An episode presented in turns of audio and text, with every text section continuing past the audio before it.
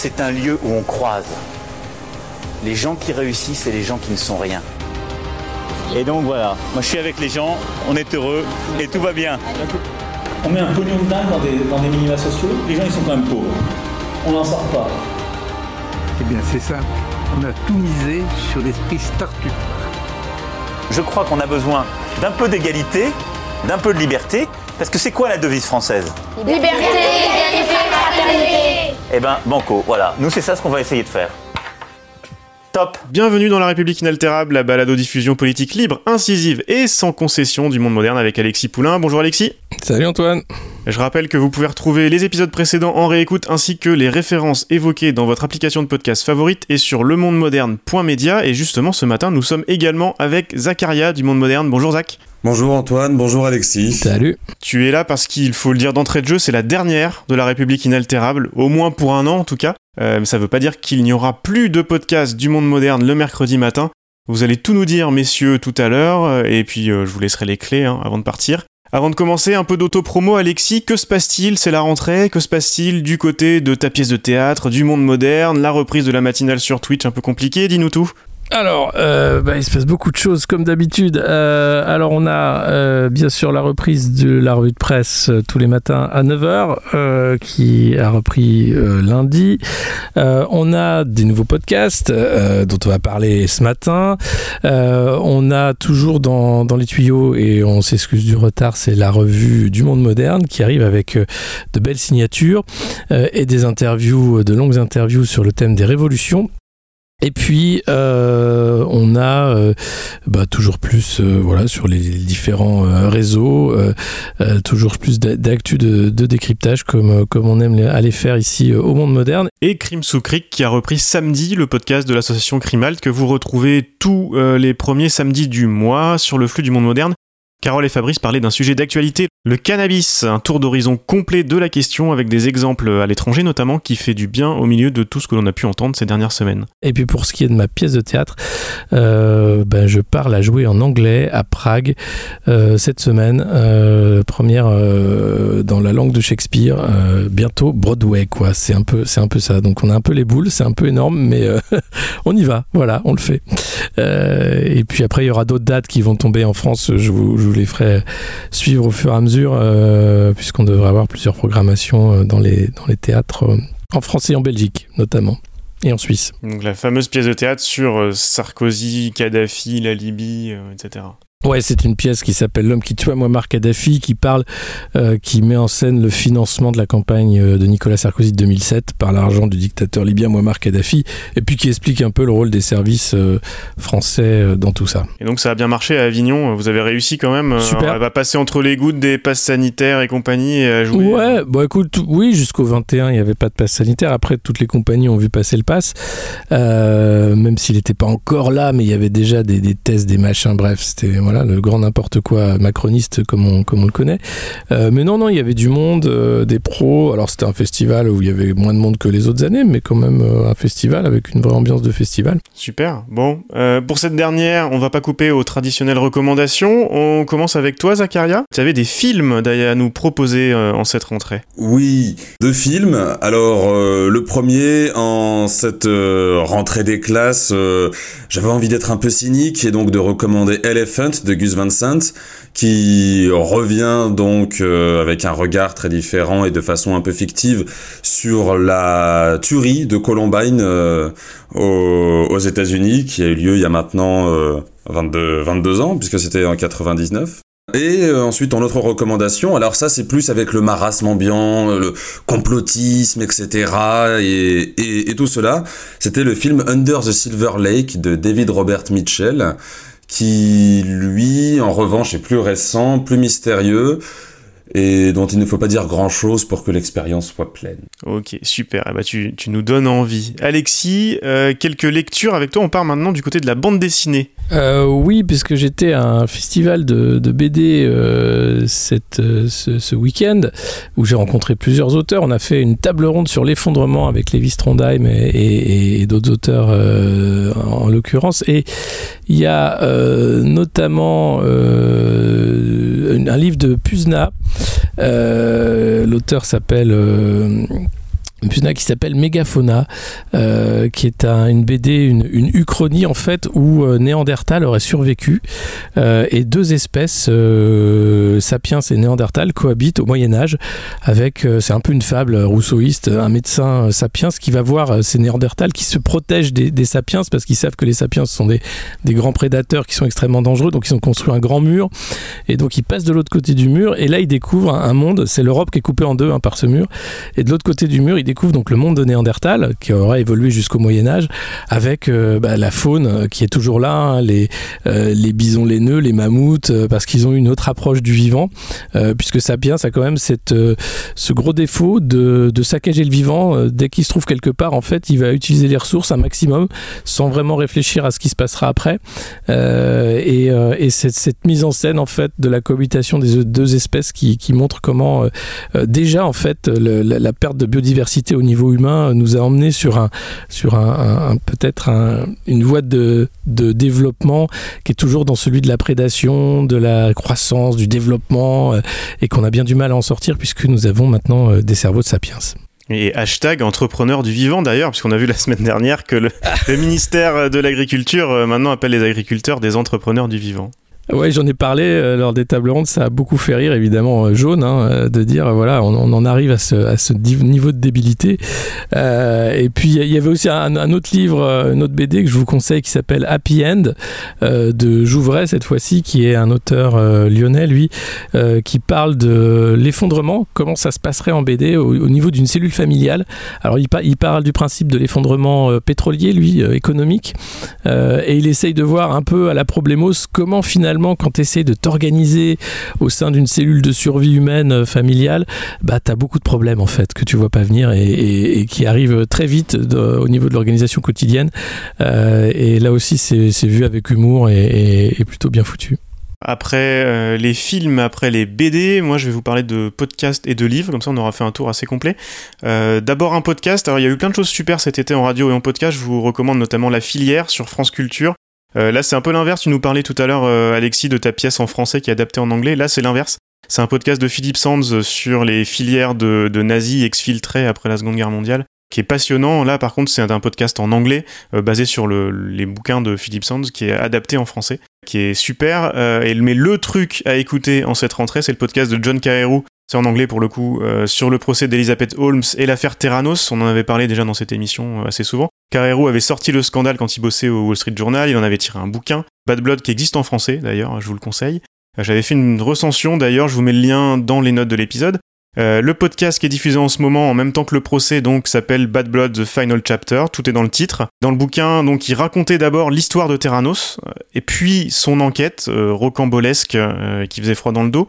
Là dans le podcast il démonte à l'avance les arguments de la défense, le procès lui-même commence cette semaine et il rend compte de son enquête du point de vue de Terranos, c'est assez dingue. Euh, il s'appuie sur les documents qui ont été rendus publics pendant la procédure et sur ce qu'il a réussi à obtenir par d'autres euh, chemins, et notamment des SMS que s'échangeaient Holmes et compagnie euh, à son sujet, à lui, pendant qu'ils essayaient de contrecarrer son enquête. c'est assez savoureux. Bon, j'ai du mal à voir comment elle peut s'en sortir, mais avec elle et le système de jury américain, justement, tout est possible, c'est à suivre en tout cas. Et puis, au milieu des innombrables sorties en librairie de cette rentrée, un grand livre d'histoire, comme il en sort peu souvent, Tout ce qui tombe, Visage de la Saint-Barthélemy de Jérémy Foa, qui est sorti à la découverte, beaucoup de choses à la découverte en sociaux et en histoire euh, en cette rentrée, comme d'habitude. Je vais avoir du mal à, rendre justice à tout ce qu'il y a dans le bouquin, qui est très riche en quelques phrases, euh, mais juste pour vous donner envie, euh, il est bon, il est avéré depuis quelques années déjà que voilà, malgré toutes les légendes tenaces qu'il y a eu depuis 1572, la Saint-Barthélemy n'a pas été préméditée euh, par Charles IX ou Catherine de Médicis ou par des agents de l'étranger, parce que dans ces cas-là, déjà à l'époque, euh, on, a, parlé beaucoup d'agents de l'étranger. C'est pas pour autant que ça l'empêche d'avoir été préparé bien avant 1572, et c'est ce que montre euh, Jérémy Foy dans le bouquin.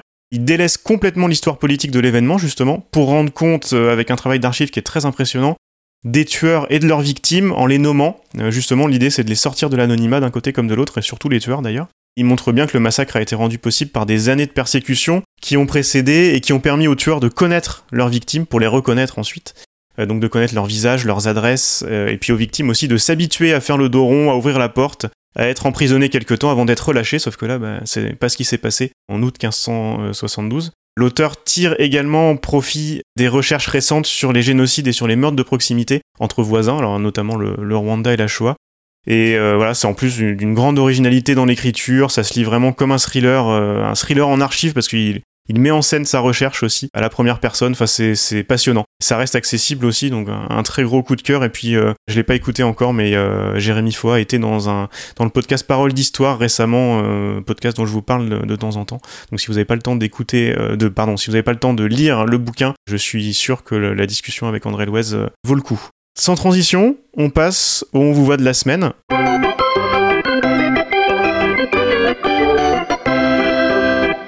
vous voit, vous voit, vous voit, vous voit, on vous voit. Un été qui n'a rien changé dans la Macronie, Alexis, si ce n'est une plongée toujours aussi inquiétante dans le mépris de classe, la guerre sociale et le start-upisme décomplexé. Oui, c'est d'ailleurs pour ça hein, qu'on arrête euh, la République inaltérable, c'est qu'on a fait 4 euh, ans de, cette présidence du pire, hein, de la Startup Nation euh, totalement euh, sous acide. Et, chaque semaine, quand on avait un rythme hebdomadaire, on se rendait compte que c'était toujours plus con que la semaine d'avant et ça n'a enfin, ce mouvement-là ne s'est jamais arrêté. Ils, ont toujours continué de creuser, c'est ça qui est exceptionnel. Et les trois jours de Macron à Marseille, c'est pareil. Avec en plus maintenant, comme il a choisi d'être le candidat de droite que la droite n'a plus, il, il reprend tous les, les réactionnaire. Euh, et donc, euh, bah, évidemment, Blanquer d'un côté, euh, les pauvres utilisent l'argent de l'État pour s'acheter des loisirs. C'est dégueulasse, ça l'autre pauvre. Ils devraient que travailler et remercier l'État qu'on puisse en plus leur permettre d'acheter des fournitures neuves pour leurs enfants parce qu'ils n'ont pas assez de sous hein, pour ça, évidemment, vu qu'ils sont sous-payés par des, exploiteurs. Et puis de l'autre côté, Macron, qui, pour qui tous les problèmes de l'école sont dus au management, hein, puisqu'il propose aux pauvres d'être un, laboratoire d'expérimentation. Hein. Ça, les riches aiment bien aussi expérimenter avec les pauvres. Et donc l'idée, c'est simple, c'est de dire, bah, écoutez, puisque ça va pas à l'école, c'est pas parce qu'elle est délabrée, c'est pas parce que les murs s'effondrent et les plafonds tombent sur vos gosses. Non, c'est parce que les chefs d'établissement ne peuvent pas recruter qui ils veulent et puis qu'au bout de quelques années dans ces quartiers difficiles, ben on n'en peut plus hein, hein d'enseigner. Donc il faut changer tout ça. Voilà, je vous propose ça. Je sais que je dis des gros mots, mais je le dis quand même. Et puis bien sûr, il a sali la mémoire d'un gosse qui avait été tué euh, euh, par des règlements de compte alors qu'il n'avait rien à faire là, euh, en disant qu'il avait quitté l'école, qu'il était connu. Bref, je, il me sort parler trop de nez, mais je crois qu'on est nombreux à avoir ce, cette vision-là de ce, président de la condescendance et du mépris, c'est à un point tel que euh, on a eu la droite décomplexée de Sarkozy, c'était déjà extrêmement difficile à regarder. Là, je crois que la, Startup Nation mélangée à l'extrême droite décomplexée qui est en train de, faire un gloubi-boulga qui entraîne notre pays vers l'abîme, c'est non seulement euh, cruel, euh, c'est stressant et c'est sinistre. Alors on continue à en rire, bien sûr, ici, mais quand même, il est temps que ça finisse et, et j'espère qu'avec la fin de la République inaltérable, c'est aussi la fin de la Macronie qui se profile pour 2020 mais rien n'est moins sûr malheureusement parce qu'il y a une telle propagande. Euh, quand on voit comment ont été traités les trois jours hein, dans les médias mainstream, euh, c'est le sauveur, hein, c'est, il est formidable, qu'est-ce qu'il est génial, il embrasse les petites mémées, il fait marcher les, aveugles, enfin il, est génial ce mec quoi quand même. Comment, comment, on peut ne pas aimer Emmanuel Macron?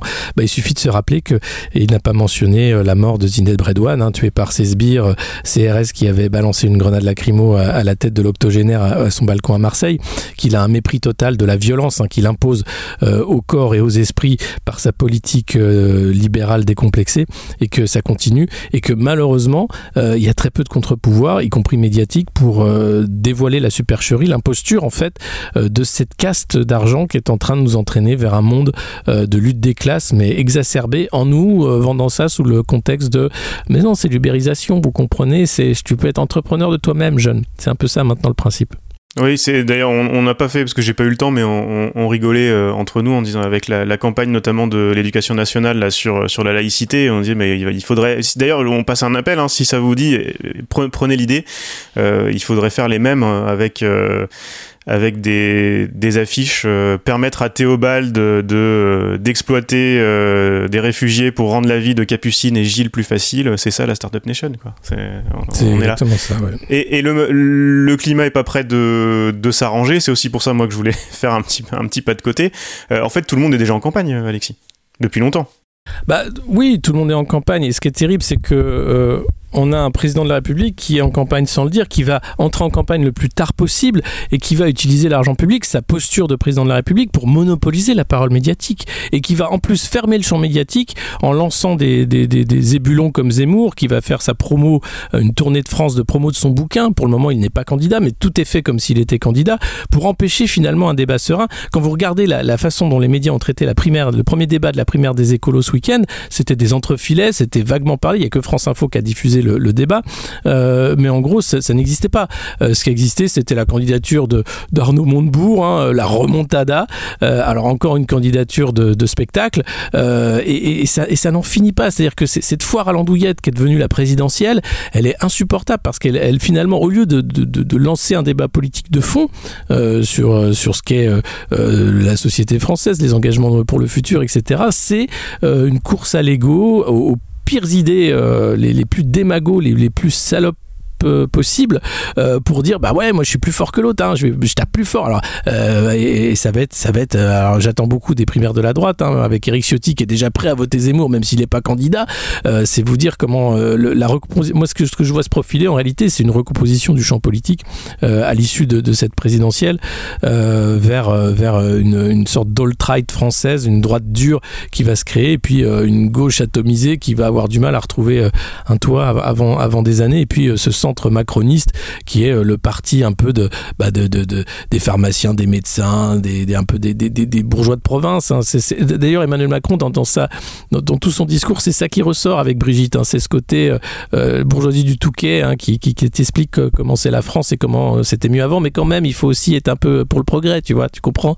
Et, voilà. Et je trouve qu'il y, y a très peu d'intelligence dans, dans ce qui se déroule aujourd'hui beaucoup de manipulation et beaucoup de bêtises. Tu parles de la campagne de Macron, en fait, il est en train de reprendre tous les, tous les codes de la campagne euh, extraordinaire de réélection de Sarkozy. On lui dit ou pas comment ça se termine euh? Alors non, faut pas lui dire. Il y a une surprise, hein. on va pas spoiler.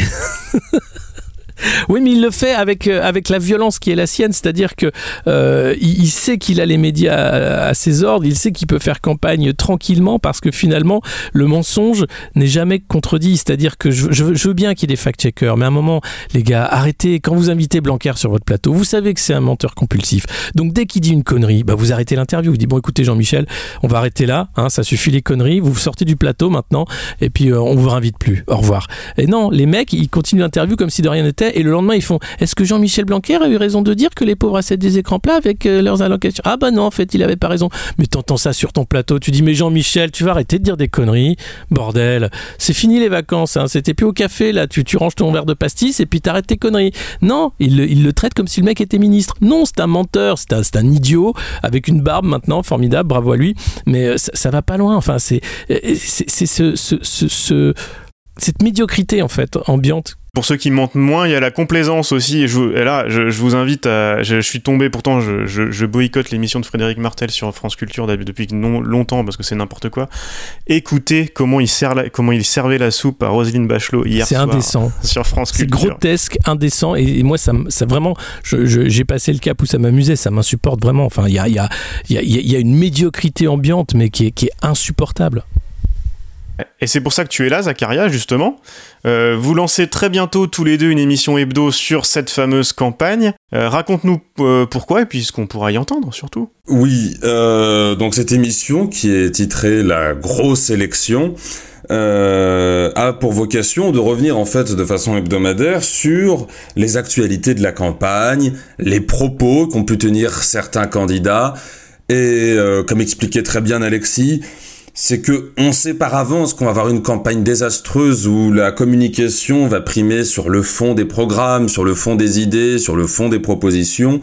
On s'est dit que plutôt que pleurer du déclin euh, de, ce rendez-vous prétendument démocratique, on va en rire.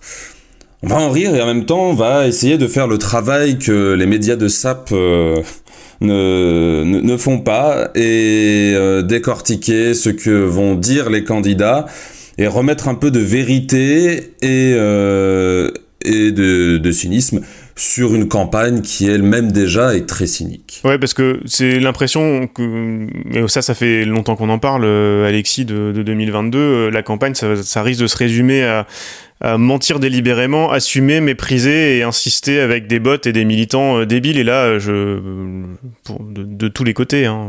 Trump, Trump est passé par là. Donc, euh, euh, depuis, la réalité alternative est devenue euh, une stratégie politique. Euh, D'ailleurs, totalement embrassée par la Macronie. Hein. L'idée, c'est de faire croire que le monde est comme ça, euh, conforme à son idéologie. Et donc, à partir du moment où on rabâche suffisamment de fois que c'est comme ça, les gens vont commencer à y croire.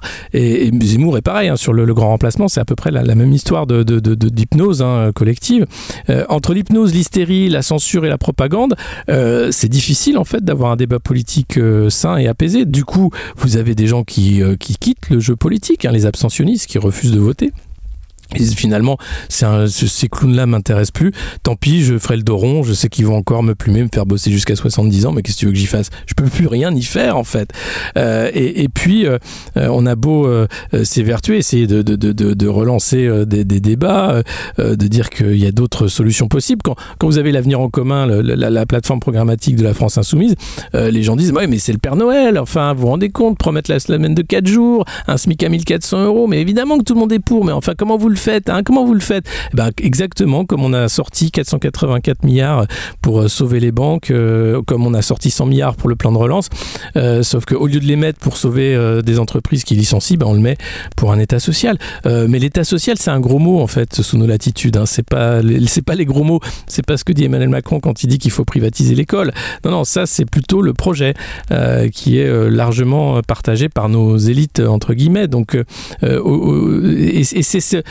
en fait David contre Goliath, c'est-à-dire qu'entre la vulgate qui est partagée par euh, les échos, le Parisien, le MEDEF, la République en marche, les Républicains, etc., aller contre euh, cette doxa, c'est vraiment euh, savoir qu'on est seul, qu'on va être moqué et que personne ne veut croire qu'un autre monde est possible, puisque de toute façon, ces gens-là ne sont pas là pour changer le monde. Et puis après Marseille, euh, j'ai lu, j'ai lu aussi un peu partout que il, faisait campagne sur moins de services publics, je sais pas quoi, comme a toujours fait la droite. Mais en fait, là, ce qu'il est en train de faire, c'est pas ça.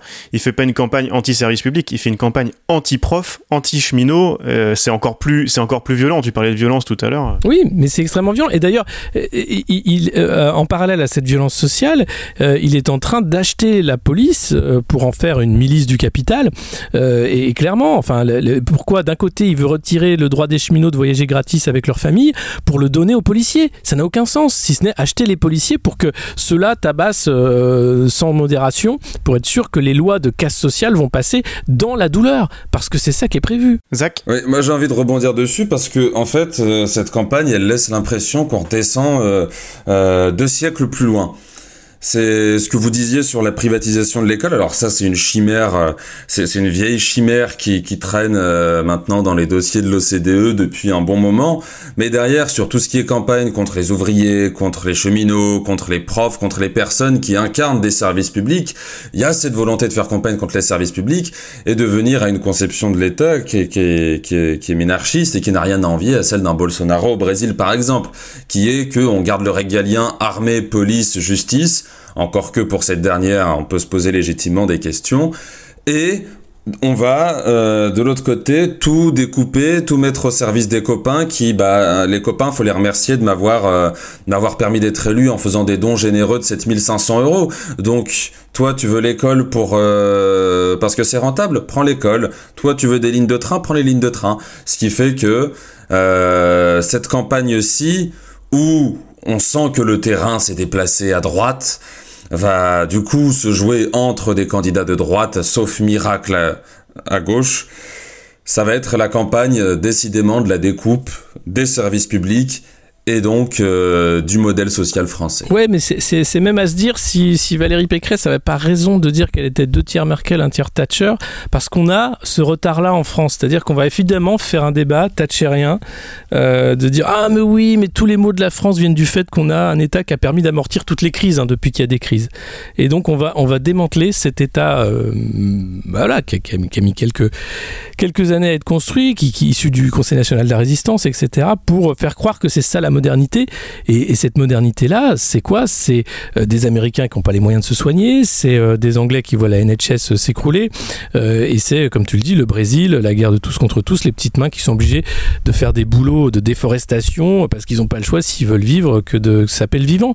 Donc on est on est en train de faire un débat d'arrière-garde dans un pays qui a tous les moyens pour être euh, une avant-garde, au contraire, parce qu'on a euh, des, des, des, des, gens au pouvoir qui sont formatés pour penser que c'est ça le progrès, quoi. C'est dingue.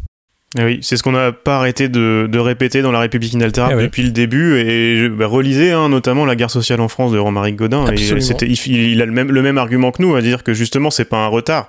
On a une avance sur ceux qui rechangent de, qui rechangent d'orientation maintenant parce qu'ils se rendent, ils se rendent compte qu'ils ont fait n'importe quoi. Euh, un, dernier, un dernier point, ouais, par exemple. Un, juste un dernier point, on va, on va avoir beaucoup de points Godwin aussi, je pense, euh, pendant cette campagne. Je sais pas ce que vous en pensez. Et je voulais vous laisser là-dessus parce que euh, j'ai pas retrouvé l'extrait, c'est dommage, mais pendant l'été, alors j'étais en vacances, j'ai pas noté la date ni rien. Euh, J'entendais sur France Info euh, un truc incroyable, je sais pas si vous l'avez entendu, euh, de hum, suite, suite au vandalisme de la euh, la stèle à, Simone Veil à Perros-Guirec. Je sais, euh, vous avez dû entendre parler de, ça. Et, euh, et, sur France Info, il y avait le maire de Perros-Guirec qui était interviewé. et j'avais trouvé ça assez assez intéressant euh, du, point de vue de tout ce qu'on se raconte là de, depuis le début de l'épisode, euh, puisque euh, donc voilà le maire de Perros-Guirec dit que c'est dégueulasse, que c'est pas la première fois, qu'ils savent ils ont pas trop de pistes, ils savent pas ce qui se passe et que et que voilà enfin le factuellement et à dire il a évidemment raison, c'est dégueulasse, on comprend pas et on est tous révoltés et ce qui c'est le cas de tout le monde. Et le et le journaliste là dit mais on a vu de l'antisémitisme dans les manif contre le pass sanitaire, euh, euh, ça pourrait pas être ça? Alors le maire de Perros-Guirec fait bah a priori on n'a pas de non euh, on n'a pas d'indice comme ça je, sais pas enfin j'en sais rien quoi. A priori ça a pas de rapport bon. Mais et il répète que voilà c'est dégueulasse et puis bon le journaliste passe à une autre question. Il répond à une autre question. Et puis le journaliste question suivante il fait mais à Lannion, donc juste à côté de Perros-Guirec, à Lannion, il y a eu des manifs contre le pass sanitaire voilà, et je trouvais ça, j'ai trouvé, je trouvais ça incroyable. Je, sens qu'on va, on va en avoir beaucoup encore dans, le même genre. Bah, ça, ça, ça, rejoint un peu l'accusation que s'est pris Jean-Luc Mélenchon d'antisémitisme après qu'il ait dit euh, qu'il voilà, l'ennemi n'est pas le, musulman, c'est le financier. C'est que aujourd'hui, ah, bon, aussi par la force de l'histoire, l'accusation d'antisémitisme, c'est une réduction à Hitléro, mais donc si on veut discréditer quelqu'un, il n'y a pas plus efficace comme méthode dégueulasse euh, que de passer par celle-ci. C'est ce qu'ils ont fait du coup avec le pass sanitaire, c'est ce qu'ils vont faire avec Mélenchon et ça, montre à quel point euh, un pays de, de, de, de, figures politiques littéraires euh, est aujourd'hui abaissé à un niveau de troll du forum 1825 de jeuxvideo.com. Eh ben c'est ouais, c'est exactement ça. Mais en plus, il faut voir le il y a aussi la perversion de l'histoire euh, qui, est devenue euh, un fonds de commerce hein, des chaînes d'infos continue. Quand on voit Zemmour sur fonds de commerce, c'est un peu l'histoire il reprend le roman national et puis il continue et il est aidé en cela par euh, tous les historiens du PAF. Et, et, je crois que c'est ça aussi qui fait qu'on veut toujours se référer à l'histoire comme une référence utile, culturelle. Alors ça l'est, mais il y a le travail des historiens qui est là pour nous dire que c'est beaucoup plus compliqué, que c'est pas là pour raconter une histoire sur le présent, l'histoire, un peu, mais pas, pas vraiment. Ça raconte pas une histoire, c'est des faits et c'est difficile hein, de remonter à des faits qui sont euh, aussi âgés. Euh, et, on voudrait toujours mettre en parallèle. Et euh, moi, j'ai, c'est euh, comment il s'appelait euh, euh, un des un des grands paléontologues français qui le, disait en fait c'est pas l'histoire ne se répète pas mais les mêmes causes produisent toujours les mêmes effets et les causes elles sont à peu près toujours les mêmes. Et on les retrouvera à des moments différents de l'histoire. Et je crois que c'est c'est pas la peine de comparer des périodes avec des, des, références comme elles sont faites aujourd'hui. Par contre les causes qui sont là celles du, mal-être l'inflation la, la, la, la, peur du futur le fait que les populations commencent à être paranoïaques. Enfin, tout ça, on, les retrouve, mais évidemment, et on, peut les documenter. la démission du politique également, on peut, on peut la documenter. Enfin, tout ça, c'est vraiment ce qui fait que c'est affolant parce qu'on est spectateur, témoin d'un de, d'un échec collectif, quoi. Encore un de plus, mais bon, après tout, c'est l'histoire de l'humanité, sans doute. Mais le fait après de faire du point win euh, en permanence, ça, ça n'amène rien finalement à la compréhension du présent. Top